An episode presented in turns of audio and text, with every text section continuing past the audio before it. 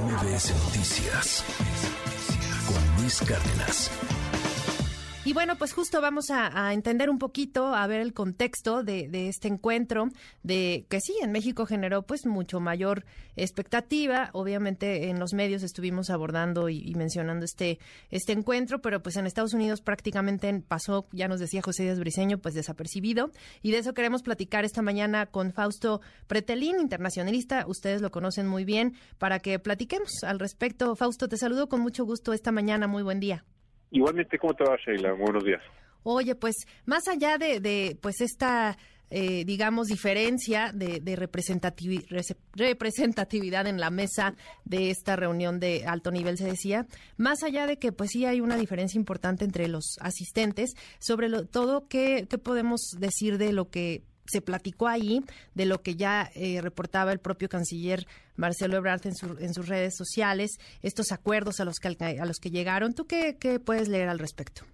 Mira, lo que comentaba José Díaz Briceño, eh, de que no, no hubo algún impacto allá en Washington, bueno, es que las expectativas se generaron en México, no allá. E, esa es la gran diferencia. Entonces, eh, partamos de ese hecho. Segundo elemento y relacionado con esto, eh, a finales de marzo, los dos congresistas republicanos, Dan Crenshaw y eh, Mike Wolf, Wolf, Wolf de apellido, fueron los que dijeron, los que detonaron de alguna manera la molestia en el presidente López Obrador sobre eh, cambiar etiqueta a los cárteles de narcotráfico como grupos terroristas. Bueno, es importante remarcarlo porque esto es, esto es casuístico, es decir, esto generó la reunión del día de ayer. Eh, esto fue lo que de alguna manera detonó. Detonó eh, el enojo del presidente López Obrador y sobre todo sin base alguna de, la realidad, que eso es lo, lo, lo impactante, que hay que sincronizar la realidad de la mañanera con la realidad de Esa es, esa es, la gran diferencia y eso fue lo que prácticamente eh, bajó de nivel, digamos, la reunión de ayer.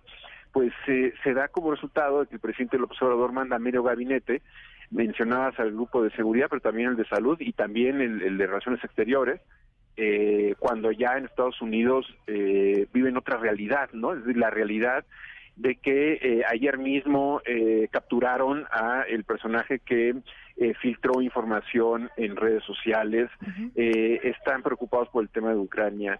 Hay otra realidad y, no significa que no estén colaborando con el tema de narcotráfico con México, sino que la, la reunión explícitamente de ayer era una reunión totalmente innecesaria, eh, desde el punto de vista de que no tuvieron que haber enviado a ocho personas a, reunirse allá, con, que hubieran enviado a una persona era más que suficiente, pero bueno, esta es un poco la, la sobreactuación que le gusta tener al presidente López Obrador. Oye, y pues lo que decía el canciller, eh, pues presumiendo, digamos, esta eh, aceptación del gobierno de Estados Unidos de lo que planteó México de, crear este task force, este grupo especial para, pues, ver los puntos de entrada de cruce del flujo de armas hacia México. ¿Esto ya estaba dicho? ¿Esto fue novedoso o, cómo lo ves? Mira, eh, el tema de, de, las armas, el secretario de Relaciones Exteriores, Marcelo Ebrard, siempre ha tratado de usarlo para equilibrar, ¿no? Eh, equilibrar las demandas de Estados Unidos y las demandas de México. Es cierto, es necesario, obviamente, tener un control del ingreso de las armas, que también debería de existir en México. Desde el lado de la frontera de México tendría que haber revisiones exhaustivas y eh, policías encargados precisamente de detectar ese tipo de, tráfico eh, ilegal. Eh, también también del otro lado, es decir, sí hay una, una necesaria cooperación. Sin embargo, eh, los pasos que se han dado en cuatro años me parece que han sido eh, mínimos. Esto detonó a raíz del atentado o del, de, la matanza que hubo en, en San Antonio, Texas, en un, afuera de un Walmart. y a partir de fue el primer año de gobierno el presidente López Obrador y a partir de ahí han, han tratado de eh, empujar una agenda, una agenda setting en el sentido de que México también tiene que pedirle a Estados Unidos la rendición de cuentas y no solamente eh, Estados Unidos a México. Es evidente que hay una ecuación de igualdad, eh, pero también hay una realidad que existen aquí los laboratorios del fentanilo, ¿no? Claro. Oye, y sobre el tema justo del fentanilo, esto que, que acuerdan, que se comprometen a continuar estos trabajos conjuntos para desmantelar la justo cadena de suministro de fentanilo y evidentemente como impacto el, el seguir suministrando, por ejemplo, al cártel de Sinaloa y por supuesto al cártel Jalisco Nueva Generación. E, ¿Esto crees que en la práctica puede ser realmente de impacto, que realmente pueda llevar algún resultado contundente y dar un golpe a justo este tráfico? Lo que tendrá que dar un golpe contundente será la, mayor cooperación, ¿no? no en la mague de que les vamos a correr a 54 agentes de la DEA eh, cuando de alguna manera capturaron al general Cienfuegos, que fue la reacción inmediata del presidente del observador. Creo que el dogmatismo tiene que estar debajo de la realidad y lo práctico, ¿no? La estrategia debe estar por encima de todos dogmas y sobre todo de esta visión anti-yanqui que tiene algún segmento de la población mexicana. Eh, también hay que corregir muchas cosas allá, obviamente en Estados Unidos. Lo que tú preguntabas al inicio, en la anterior pregunta de, de, esta, de este equipo de fuerza eh, para detener el, tráfico de armas, bueno, eh, ojalá que, que, sea real y veamos los avances de manera inmediata. Eso sería lo, lo lógico. Eh, lo que es una realidad es que México tiene eh, territorios controlados por el narcotráfico y, cada día se cierra un laboratorio de fentanilo. Entonces, eh, hay mucho trabajo por hacer interna, interno aquí en México, y eso es lo que se tiene que trabajar. ¿no?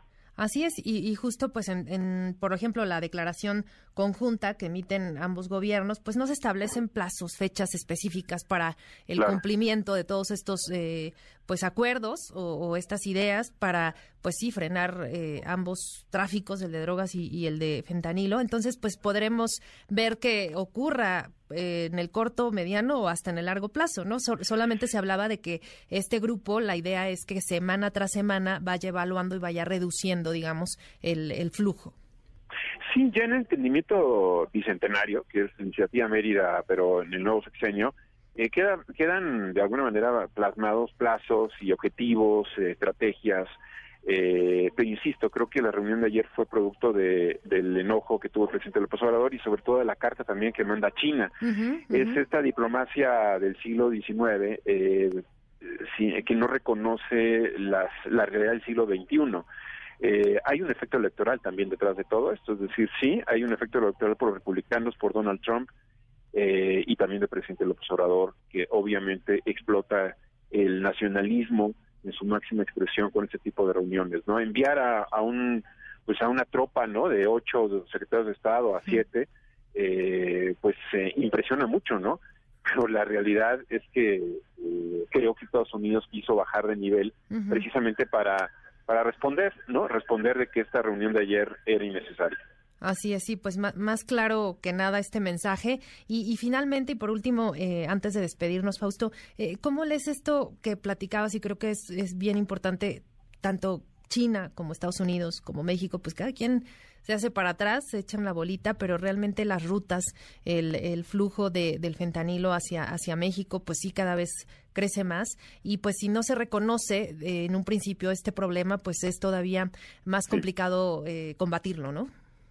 Sí, bueno, es, es difícil que para una dictadura como la China pueda reconocer ¿no? que hay este tipo de, de nexos eh, ilegales con México eh, o con grupos eh, em, de delincuencia organizada aquí en este país.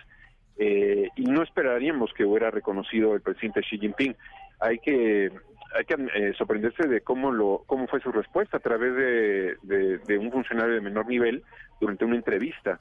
Aquí en México ya la embajada de China había respondido a los eh, congresistas en Estados Unidos y prácticamente son los mismos párrafos los que incluyen en la respuesta que le da el gobierno chino a México. Así es. Pues muchas gracias por estos minutos, estas reflexiones y esta lectura que le das a esta reunión, Fausto Pretelín. Muy amable. Gusto saludarte, que estés muy bien. Igualmente, un abrazo. MBS Noticias con Luis Cárdenas.